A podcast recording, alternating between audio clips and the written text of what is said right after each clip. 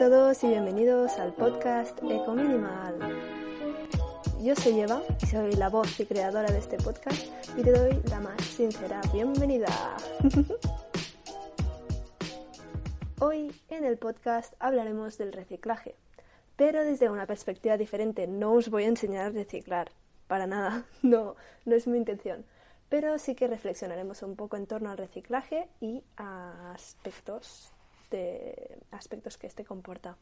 Primero de todo quería comentar que estamos en una situación donde está a la orden del día el tema del coronavirus y yo quiero tratarlo con calma, si es necesario, en algún episodio de este podcast para relacionarlo con temas ecológicos, que sí que he visto que hay mucha información sobre ello. Y bueno, pues se puede hablar y se puede tratar con calma, pero por ahora yo quiero dejarlo de lado y a que este podcast sea un espacio de desconexión de la sobreinformación que estamos teniendo sobre este tema. Por este motivo, he dicho ya desde el principio que este podcast se va a tratar sobre el reciclaje. Y bueno, pues qué mejor que el reciclaje que empezar por las 5 R's básicas que no sé si se les llama R's del reciclaje, pero bueno, entendemos que reciclaje es una de ellas solo. Y las cinco R's serían las siguientes: reduce, rechaza, reutiliza, repara y recicla.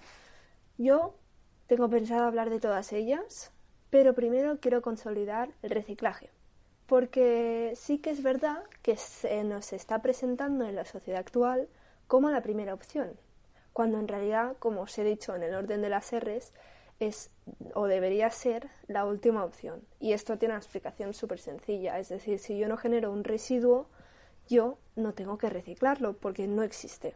Es decir, si yo compro una verdura, una, por ejemplo, una pera o cuatro peras en una bolsa eh, de tela, yo luego no voy a tener que llegar a casa, quitarlas de una bolsa de plástico y tirar esa bolsa o usarla para otra cosa, pero tirarla al fin y al cabo a la basura. Entonces, si no generamos ese residuo y he puesto ese residuo y he puesto el ejemplo de las bolsas, porque es un tema que ahora mismo ya se está normalizando bastante el llevar una bolsa de tela. Esto sería la explicación del motivo por el cual la R de reciclaje es las últimas, es la última prácticamente de las Rs. Pero teniendo en cuenta, o sea, lo, más lógico sería que yo ahora me pusiera a hablar de reducir o rechazar. Pero he decidido que ahora yo voy a hablar del reciclaje. Porque, como he dicho antes, es una cosa que nos presentan como la primera opción, como la opción que tenemos más a mano. Y aun tener la opción más a mano, tener contenedores donde podamos reciclar en nuestra propia calle o a dos calles aun teniendo las facilidades, hay gente que no recicla o nosotros mismos creemos que sabemos reciclar, pero hay cosas que seguramente estamos haciendo mal, mal o de manera equivocada. Obviamente yo no soy una experta, pero sí que me sé informar de fuentes fiables y, y he buscado información interesante. El tema es que yo soy de Cataluña y aquí en cada, por ejemplo en España, en cada comunidad autónoma, el reciclaje funciona de una manera diferente. Incluso hay cambios de colores en los contenedores. Por lo tanto, yo voy a hacerlo un poco lo más bien que pueda, pero voy a decir el caso de mi comunidad autónoma que es Cataluña. Esto no tiene que limitarte para nada, ni tiene que hacerte nada, pero simplemente yo quería hablar de ello porque hay cosas que aquí yo no sabía y he descubierto hace poco y que quería compartir porque si vosotros os encontráis con una situación que decís, ostras, esto mira, en, Cataluña lo tiran en este, en este contenedor, pero yo no sé dónde yo vivo, dónde lo tengo que tirar. Así que nada, os comento algunas cosillas. En Cataluña, la web de la que se puede sacar más información se llama residuonvas.cat, que es como residuodondevas.cat, pero si vosotros buscáis en vuestra comunidad autónoma debería de haber alguna web o alguna información a mano. Solo tenéis que eh, buscar residuo donde vas o reciclaje y vuestra comunidad autónoma o vuestro país si sois de fuera de España. Entonces, teniendo en cuenta esta web, he encontrado unas cosillas que aparentemente no se tiran en el contenedor donde normalmente las tiraríamos si no fuéramos conscientes de este cambio. Por ejemplo, una caja de madera de la fruta. esta caja de madera de la fruta pues podría crear confusión. No sé, por ejemplo, ahora que es el tiempo de las fresas, que mucha gente compra las fresas en cajas para que estén mejor protegidas. Pues estas cajas van a los envases ligeros, es decir, al contenedor de los plásticos. Y normalmente no tendríamos esa conciencia de que la caja va ahí. Y también otra cosa que va al contenedor de los envases de los plásticos son los cartuchos de cera depilatoria de la máquina esta de depilarse, pues los cartuchos cuando ya se ha acabado la cera también van a los envases ligeros, es decir, al contenedor de los plásticos. Pero hay cosas que no somos conscientes de que no se pueden reciclar. Y esas son, por ejemplo, la cera de las velas. La cera de las velas tiene que ir a la fracción del resto, es decir, a la no reciclable, así como el algodón y, sobre todo, una cosa muy importante, los vasos de cristal roto. Tenemos la, mentalidad o la idea, o al menos yo sé que mucha gente la tiene, de que cualquier cosa transparente que se rompe y pincha es vidrio y tiene que ir al contenedor verde. Pero no es así, porque el vidrio no es lo mismo que el cristal. El cristal es mucho más difícil de reciclar y no se puede tirar al envase el vidrio porque además genera la problemática de que cuando se mezclan el cristal y el vidrio es muy difícil em, separarlos y distinguirlos. Por lo tanto, ese vaso de cristal, dijéramos, también va al resto. Pero, por ejemplo, si se te rompe un marco o se te rompe un, eh, un espejo, que también son cosas de cristal, estos los tienes que tirar, al menos en Cataluña, al punto limpio, punto limpio, punto verde, como le llaméis, que es o una furgoneta que pasa por tu ciudad o un punto característico que también está en tu ciudad o, en una ciudad cercana. Teniendo en cuenta esto, intentemos que no se nos rompan muchos vasos de cristal, pero si se nos rompe un vaso de cristal, no va al vidrio, va a la fracción de resto. Otras cosas que también nos podrían sorprender son los tapones de corcho. Por ejemplo, los tapones de corcho se van al orgánico y se, pueden, se les puede hacer compostaje. Y por ejemplo, las macetas de plástico o los cubos de plástico, como los cubos de afregona o los cubos donde tú pondrías, yo que sé, por ejemplo, se te rompe el cubo de la ropa sucia o el cubo que usas para coger agua pues esos cubos no van al plástico, que es lo que primero pensaríamos, ¿no? Pues un cubo de plástico lo tiraría al plástico. No, van al punto limpio o al punto verde, junto con las cápsulas de café. Las cápsulas de café de máquina también van al punto verde y bueno, sé que aparentemente el punto verde es una cosa que es más molesta tener que ir a tirarlo o esperar al camión o ir al punto limpio, pero es una cosa necesaria. Y si realmente se considera que, mira, no me vale la pena ir al punto verde o al punto limpio, pues entonces se puede valorar, en el caso, por ejemplo, de las cápsulas de café, una alternativa que serían la cápsula de café reutilizable. Es una cápsula que venden en muchas tiendas eh, de residuo cero y online seguro que la encontráis y que básicamente se puede utilizar de manera infinita porque es normalmente de acero inoxidable. Otra cosa que los, sobre todo los estudiantes o los niños, que los adultos también lo utilizan, pero en mayor medida los estudiantes y los niños, tienen que ser conscientes de que los bolígrafos y las espirales de la libreta no pueden tirarse al plástico, que sería donde lo tiraríamos de normal, ¿verdad? Un bolígrafo de plástico no vas a ir a tirarlo, pues sí, tendrás que ir a tirarlo a un punto limpio o a un punto verde. La manera más fácil de, como decía antes, no tener que molestarte en ir hasta allí es no usar los bolígrafos de plástico. Hay alternativas.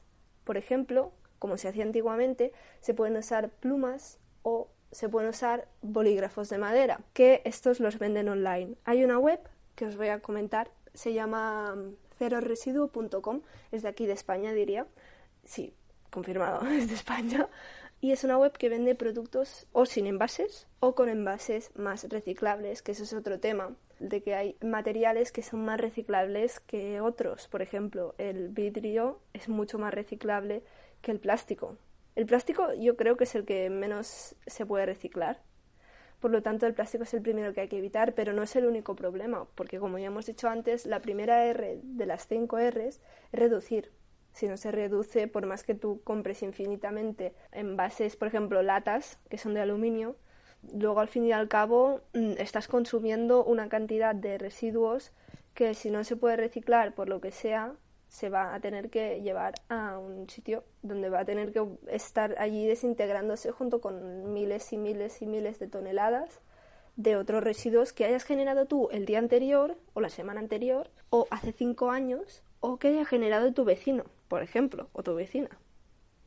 Por lo tanto, la base debería ser reducir y no reciclar. Pero bueno, hay estas alternativas, como estaba diciendo, eh, a los bolígrafos o, por ejemplo, a los fluorescentes. Hay la alternativa de los fluorescentes de madera. Los venden de marcas, por ejemplo, Stadler, vende fluorescentes de madera. Hay tiendas y actualmente, como por ejemplo la cadena, al menos aquí en Cataluña, he visto yo la cadena que se llama Buro Ballet, que venden los bolígrafos pues Em, sin ningún envase, así como tú coges el que tú quieres. Pues en esta cadena también venden los fluorescentes de madera, que son de la marca Stadler, y que tenemos, creo que hay el color verde, el color amarillo y el color rosa, y funcionan como un fluorescente igual, exactamente igual. Iluminan el texto exactamente igual lo único que son de madera y no, no dan pie a generar este residuo de plástico que generan todos los fluorescentes, porque luego al fin y al cabo se usan o se tiran.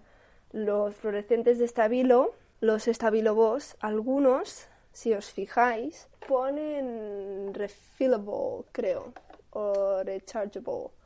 Y eso significa que tú puedes recargar el fluorescente, pero cuando lo recargas, la tinta, dijéramos, viene en un envase de plástico que es plástico blando, no es plástico duro, no es tan difícil de, reciclar, pero sigue siendo plástico. Por lo tanto, yo recomiendo usar principalmente la pluma, creo que es lo más fácil, porque las plumas, la tinta de la pluma viene normalmente en envases de cristal y la pluma te puede durar infinitamente. Así que volvamos, que no te dé respeto, volvamos a las costumbres de la antigüedad o de hace unos años y revivamos las plumas, por favor, que son necesarias.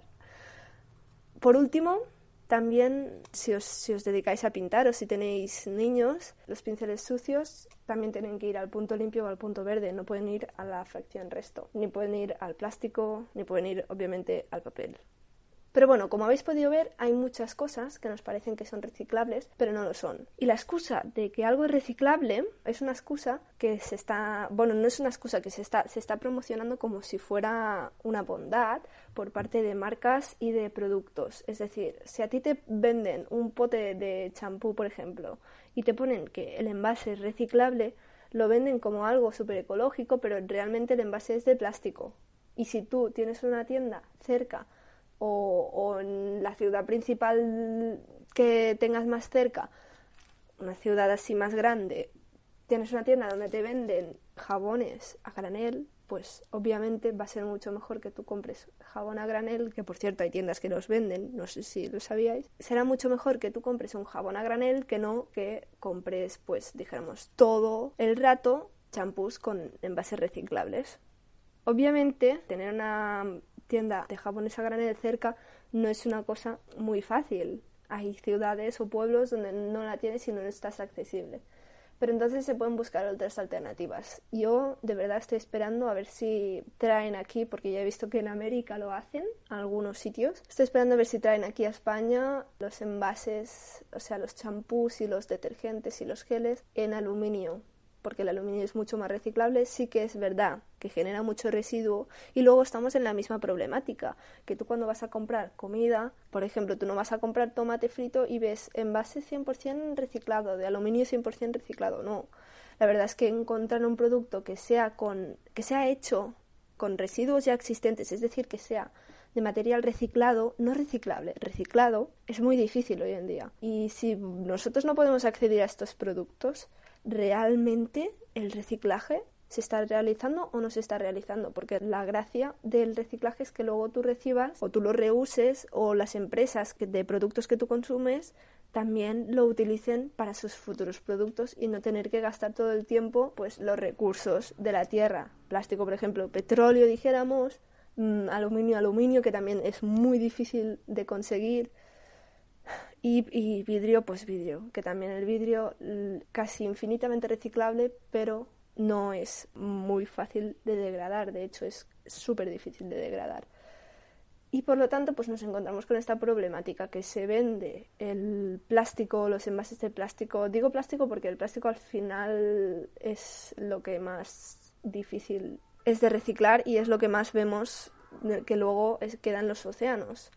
Y eso te hace reflexionar sobre el reciclaje, si realmente el reciclaje es lo que vale la pena que los, que los ayuntamientos y los gobiernos promocionen y dejar de lado el fomento de tiendas que no utilicen estos envases que yo creo que sería bastante más positivo para la sociedad fomentar este tipo de tiendas o dar ayudas a este tipo de tiendas. Pero bueno, al fin y al cabo se producen los residuos y los residuos se tienen que reciclar. Y actualmente se están buscando nuevas alternativas al, reciclaje, dijéramos, al reciclaje convencional sí que hay el tema de que hay, principalmente en la actualidad, hay dos tipos de reciclaje, los de los contenedores, de encontrar contenedores de diferentes tipos, ya sea en el punto limpio o en tu calle o en tu pueblo, o también hay la otra alternativa de eh, una cosa que se llama puerta a puerta, que sería la recolecta de tus residuos en tu casa y clasificados por día. Yo que sé, por ejemplo, el martes vienen a buscar el plástico,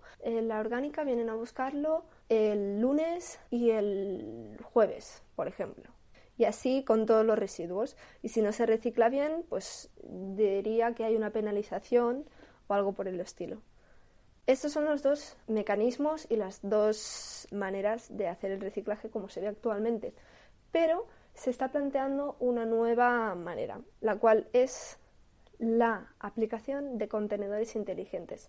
Son contenedores que funcionan con tarjetas o bien con llaveros o bien con el mismo móvil y detectan cada vez que tú abres el contenedor.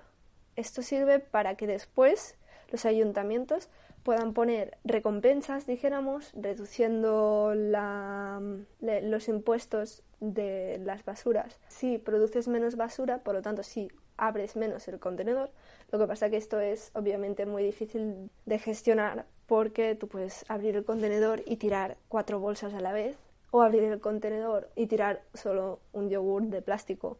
Por lo tanto, es un poco complicado el tema de la regulación, pero la opción está ahí y nosotros la tenemos disponible. Tenemos esta nueva opción que se puede mirar de formar y de hacer de manera que sea justa para los ciudadanos. De manera, una manera justa de poder hacer que la, la gente del pueblo, los ciudadanos, puedan estar más animados por reducir sus residuos. Si tienen que pagar menos, obviamente a lo mejor se plantearán ir, por ejemplo, a comprar, otra vez me remito a la bolsa de plástico, ir a comprar sin bolsas de plástico. Si generan menos bolsas de plástico, menos tendrán que ir a tirar la basura. Y al fin y al cabo también se ahorrarán un poquillo de dinero, porque actualmente las bolsas ya se cobran. No lo sé, son sistemas que se están poniendo hoy en día a disposición de la gente, los ayuntamientos se los están planteando y a ver si funcionan, a ver cómo avanzan, espero que vayan bien, pero como ya he dicho antes, lo mejor es empezar por la primera R, reducir. De esta R hablaremos en un próximo podcast, por lo tanto no os quedéis aquí solo en este podcast, habrá más, habrá más, hablaremos de reducir. Y para acabar hoy me gustaría también reflexionar un poco sobre esto, ¿no? sobre que el tema del, del reciclaje está siendo como empezar la casa por el tejado, empezar la casa por el final. Y tiene que haber un replanteamiento por parte tanto de los ciudadanos que al fin y al cabo no pueden regular nada, pero son quienes votan determinados partidos que tienen su conciencia ecológica mayor o menor. Por lo tanto, con nuestro voto de ciudadanos también podemos decidir cómo queremos nuestro futuro, si lo queremos lleno de plásticos o si lo queremos sin plásticos. Y como ya he dicho, de aquí unos cuantos episodios, hablaré en profundidad sobre el tema de reducir que es una parte muy importante. Sobre el tema de reducir, la máxima expresión de la reducción es el residuo cero. No producir ningún residuo o residuos mínimos para evitar dejar una huella ecológica mucho mayor de la que preferiríamos, ya que a nadie le gusta tener que pensar que toda la basura que nosotros dejamos en un contenedor está yendo a algún lugar. Si toda esa basura se quedase en nuestras casas para siempre, seguramente no nos plantearíamos reciclaje como algo principal ni, ni, ni, comprar esa basura porque no la querríamos en nuestra casa. Entonces, lo que es actualmente el reciclaje es perder de vista esta basura. Perder de vista la basura y, y confiar un poco en las plantas de reciclaje y en las autoridades para ver que tu residuo no esté más a, tu vista y se hagan cosas con este residuo. Pero la realidad no es así. La realidad es que luego al fin y al cabo no todo es reciclable. Sí que las botellas son muy reciclables, pero también generamos muchas botellas. Y en la demanda de botellas, si, si todas las empresas dijéramos que utilizan material reciclado, solo utilizan botellas, entonces tú los yogures que te estás comiendo, los plásticos con los que están envolviendo tus tres pimientos que vas a comprar, o, tus, tus frutas o tus verduras, todo ese plástico al fin y al cabo no es tan característico y de, un material exclusivo como por ejemplo las botellas de plástico. Por lo tanto, eh, todo ese material va a ser mucho más difícil de reciclar, de clasificar y, como he dicho antes, seguramente acabe yendo a montañas de residuos que tendrán que degradarse en los próximos 100 o 500 o a lo mejor, miren, si, si vamos bien 50, pero lo normal es que tarden muchísimo más en degradarse. Y hasta que no se degraden, pues nosotros realmente no los perderemos de vista, porque aunque nosotros no los veamos así como así, de tenerlos delante, de tenerlos en nuestra casa, no los vemos, pero, pero sí que los veremos ahora o cuando ya no quede espacio en donde sea que pongan tus residuos, que tendrán que habilitar otro espacio y eh, empezar a, colocar los residuos en este próximo espacio. Empezar la casa por el tejado no es lo ideal, por lo tanto yo os voy a dejar aquí una propuesta para acabar el podcast, que es un poco triste este podcast porque, bueno, a ver, yo creo que es la realidad, ¿sabes? Pero no lo sé, es un poco triste. La cuestión es que os voy a dejar una propuesta, la cual es entrar al Google Maps. Y digo Google Maps porque no porque me guste patrocinar a Google ni nada por el estilo, pero porque realmente es el mapa que tiene más comercios incluidos, porque es el mapa que tiene más usuarios. Por lo tanto, os recomiendo que entréis al Google Maps, busquéis tiendas a granel en vuestra ciudad. También hay una aplicación ahora no me sé concretamente el nombre, os lo voy a dejar el link en la descripción, pero hay una aplicación también que consiste en eso, en, un mapa donde te ponen tiendas donde puedes comprar generando cero residuo. Pero de momento yo os dejo Google y que busquéis en vuestra ciudad tiendas a granel. Ya veréis que os sorprenderéis, de verdad, ¿eh? Yo pensaba, en mi ciudad no habrá, hace unos años, en mi ciudad no habrá ninguna tienda a granel. Pues resulta que sí, sí que hay una y, desde que está pues yo intento comprar al máximo allí. Pero es lo que digo, que a lo mejor si vivís en un pueblo no hay en vuestro pueblo una tienda a granel, pero en la ciudad más cerca, porque seguramente tengáis una ciudad importante mm, cerca, que es lo que pasa con los pueblos, que tienen ciudades bastante más grandes cerca, pues en la ciudad grande que tengáis cerca, a lo mejor, a lo mejor sí que hay una tienda a granel no quiero que perdáis la esperanza y quiero que os planteéis este nuevo método de comprar, que ahora mismo no os lo he explicado, pero como ya os he dicho, voy a explicarlo en un próximo podcast. Y bueno, ya llevo mucho tiempo hablando, así que os doy gracias por escuchar este podcast y recordad que podéis enviarme vuestras sugerencias para próximas ideas o próximos podcasts o vuestros comentarios al correo ecominimalpodcast.gmail.com y también podéis escribirme en los comentarios de, de Anchor, enviar mensajes de voz o lo que vosotros queráis. Muchas gracias de verdad por escuchar este podcast y nos vemos en los próximos podcasts. Adiós. Gracias por escuchar el podcast.